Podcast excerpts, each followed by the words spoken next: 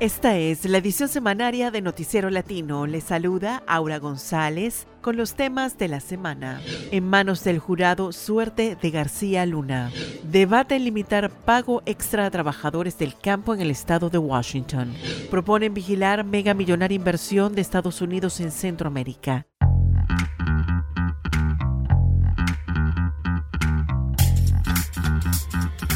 Tras un mes de juicio por conspiración, tráfico de estupefacientes y por mentir al gobierno estadounidense, la suerte de Genaro García Luna, el estratega de seguridad del gobierno de Felipe Calderón, está en manos de un jurado de siete mujeres y cinco hombres. Si lo declaran culpable, podría enfrentar de 20 años de cárcel hasta cadena perpetua. Pero si no es unánime, García Luna podría liberar su sentencia. Marco Benicio González platicó con varios expertos inmigrantes mexicanos sobre el juicio y sus repercusiones en la lucha contra las drogas en México y Estados Unidos, y nos reporta desde el lugar del juicio en Nueva York.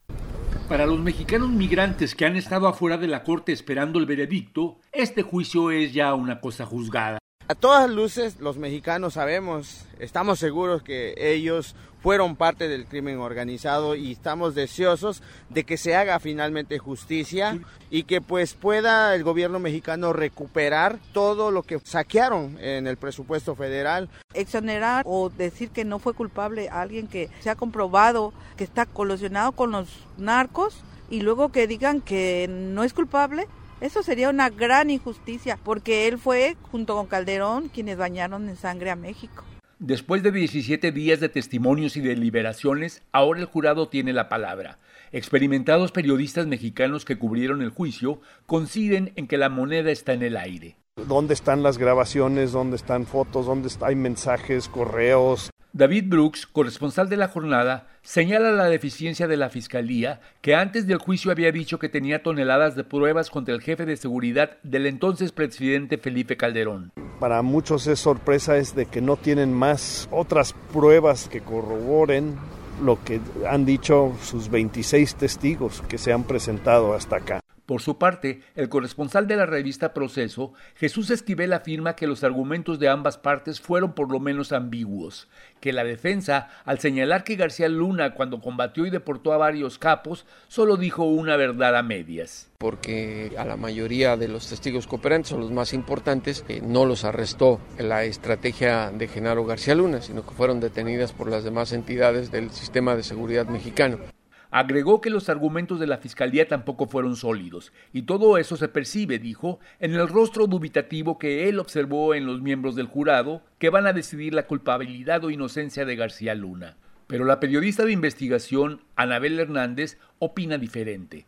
Señala que la Fiscalía sí hizo bien su trabajo, que la defensa, al tratar de descalificar la credibilidad de los testigos por tener un pasado criminal, fracasó porque el cartel de Sinaloa, sostuvo, fue el más protegido durante los sexenios de Vicente Fox y Felipe Calderón. Tan es así que el Chapo Guzmán y el Mayo Zambada jamás fueron detenidos, ni en el gobierno de Fox ni en el gobierno de Calderón. Yo había estado señalando desde 2009, cuando Genaro García Luna estaba en el poder, que esa no era una corporación policíaca, era un cártel de policías que trabajaba para el cartel Sinaloa.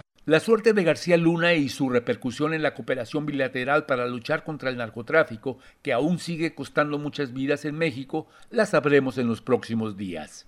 Para la edición semanaria de Noticiero Latino, desde Nueva York, Marco Vinicio González.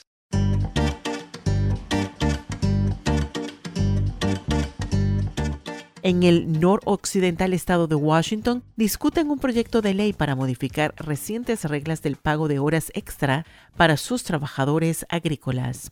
El proyecto encabezado por un legislador republicano propone que durante 12 semanas al año los empresarios paguen tiempo y medio, pero después de 50 horas de trabajo. La iniciativa es rechazada por defensores laborales, quienes negociaron con los empresarios que el próximo año pagarían tiempo extra después de 40 horas semanales. Con los detalles de este candente debate nos reporta desde Richland, estado de Washington, Johanna Bejarano. Con voz fuerte, y segura de que su petición es justa, la trabajadora agrícola Zenaida Pérez testifica en el Comité de Labor y Comercio. Yo no apoyo que pase esa ley, porque si ustedes lo aprueban y van a escoger específicamente en la temporada que está buena para meter más horas. Pérez se opone al proyecto de ley 5476 que busca flexibilizar el pago de horas extras, derecho que apenas entró en vigor el año pasado. Por favor, no lo aprueben porque nosotros necesitamos meter horas y que nos paguen overtime porque es un trabajo duro. Pero no todos piensan igual. José Cervantes también dio su testimonio, pero en apoyo al proyecto. Cuando entraron en vigor las normas sobre horas extraordinarias, notamos inmediatamente el impacto debido a la reducción de horas. Cervantes asegura que la reducción de horas de trabajo por el pago de horas extras redujo sus ingresos y está afectando su vida familiar.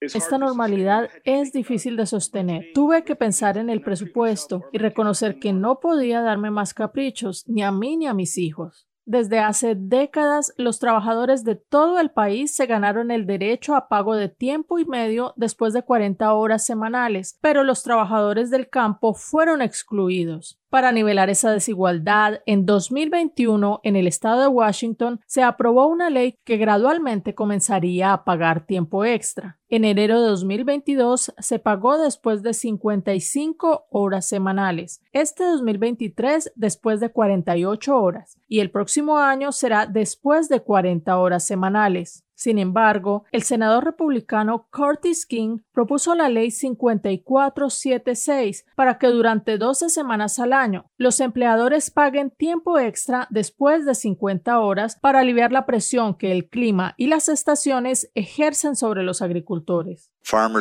Los agricultores no controlan el tiempo. Los agricultores no controlan los precios que obtienen por los productos que producen. Tenemos que hacer algo. Empresarios como Kyle Shannon, agricultor del Valle de Yakima, argumenta que la flexibilidad es necesaria porque su cosecha requiere trabajadores las 24 horas durante unos 40 días para no perder el producto debido al clima.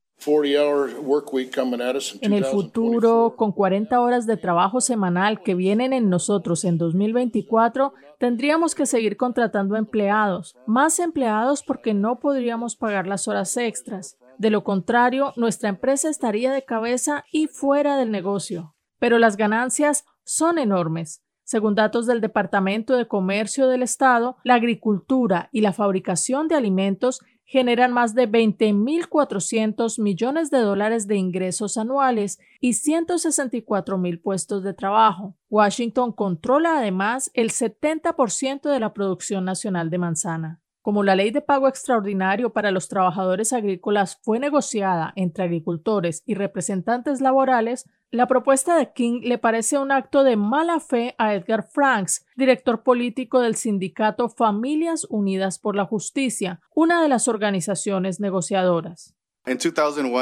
Negociamos de buena fe durante meses y pensamos que el proyecto de ley sobre horas extraordinarias estaba hecho y podíamos avanzar de buena manera. Ahora sentimos que la industria, los grupos de presión y las asociaciones que están presentando este proyecto de ley no están jugando limpio. La propuesta de ley 5476, que recibió más de 2.000 testimonios públicos, continúa en el Comité de Labor y Comercio del Senado. Activistas del Estado no creen que pase porque, dicen, la mayoría demócrata no la respalda. Para la edición semanaria de Noticiero Latino, desde Richland, Estado de Washington, Johanna Bejarano.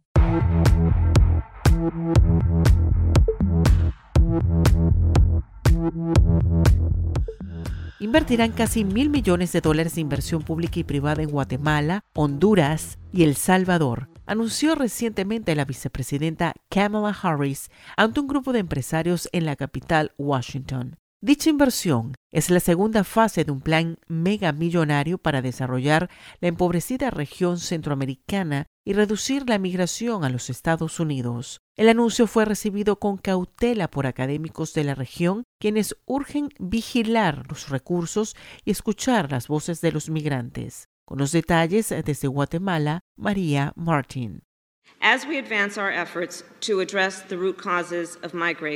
Para seguir avanzando en los esfuerzos para atacar de raíz las causas de la migración, la vicepresidenta Kamala Harris anunció Centroamérica Adelante, una nueva inversión pública y privada de más de 950 millones de dólares de inversión en Guatemala, Honduras y El Salvador, de un paquete de más de 4 mil millones de dólares iniciados el 2021. Estas inversiones han creado empleos, así como acceso a servicios financieros, al Internet y han ayudado a pequeñas empresas, declaró Harris. El programa es coordinado por la organización no lucrativa y apartidista Alianza para Centroamérica. Aseguran que en la primera fase ya se invirtieron más de 650 millones de dólares, así como más de 110 millones para empoderar a las mujeres de la región. Es importante analizar el tipo de políticas que traen esas empresas. En teoría es otro buen anuncio, dice Úrsula Roldán, experta migratoria de la Universidad Rafael Landívar pero aún no tiene la información completa de la inversión inicial y está buscando detalles sobre las empresas, salarios y prestaciones que ofrecerán en Centroamérica adelante creo que es muy importante evaluar, como digo, el tipo de empresas, las políticas, los territorios donde se ubicarán y también el control. El control de los recursos, dice Roldán, es hasta más importante porque en países como Guatemala la corrupción es el pan de cada día y ya les costó la suspensión de inversiones.